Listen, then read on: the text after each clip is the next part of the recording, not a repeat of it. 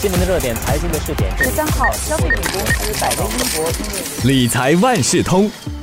理财万事通，你好，我是九六三号 FM 的德明。说到房地产投资，长期以来，投资者对它可说是情有独钟。由于这个事实，住宅和商业房地产投资的好处似乎只为高收入的个人、家庭和公司保留。但是啊。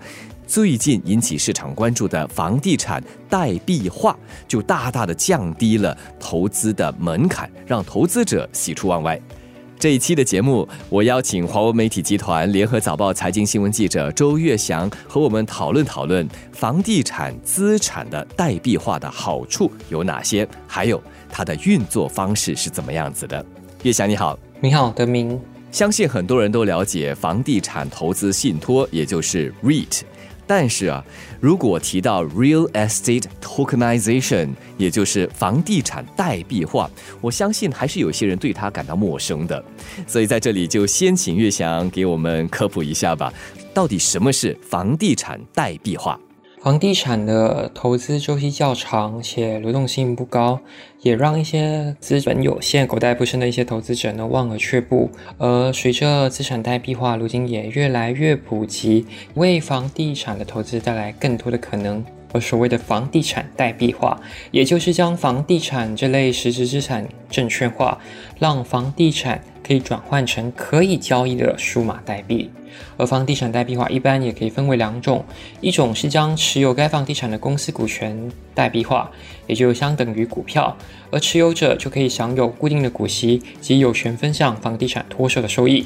而另一种则是将房地产的融资给代币化，它就等同于贷款票据，持有者可以享有固定利息。听你那么说，房地产投资不再是有钱人又或者是富裕家庭和企业的专属占地喽？那么对散户来说呢，又有些什么好处？最大的好处就是它降低了投资资本，因为这些数码代币呢是可以拆分的，它也让散户呢可以负担得起。而由于每个代币可以代表股权或者债券，因此可以在受监管的交易所进行交易，而它的价值呢也获得房地产的支持，因此呢并不会像加密货币一样波动。然后在不涉及中介的情况下呢，它也可以迅速结算，而且方便交易，更改所有权也只需几秒钟。跟着房地产投资信托 REITs 一样，是属于小金额投资，听起来他们的好处也蛮相似的。那么这个房地产代币化和 REITs 又有些什么显著的不同呢？与 REIT 相比呢，房地产代币化呢，它让投资者可以享有更多的自主权，可以选择他们想投资的房地产，包括一些开发项目等。而尤其当这些房地产增值时，就能获得更大的收益。例如，当 REIT 管理人脱售房地产时呢，单位持有人呢其实并没有权享有脱售收益，因为管理人一般会直接把这些收益呢用来再投资或者是偿还贷款。此外呢，虽然投资开发项目能获得更高的回报，但 REIT 却面对一定的限制，并无法把超过十个百分比的资产投资于开发项目。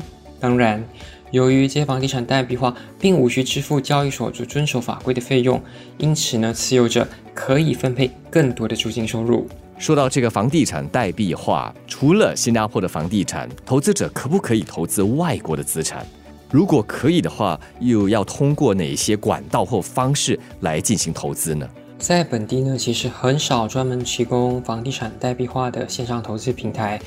最近获得金管局合格执照的就有 Real Vantage 和 Flexster。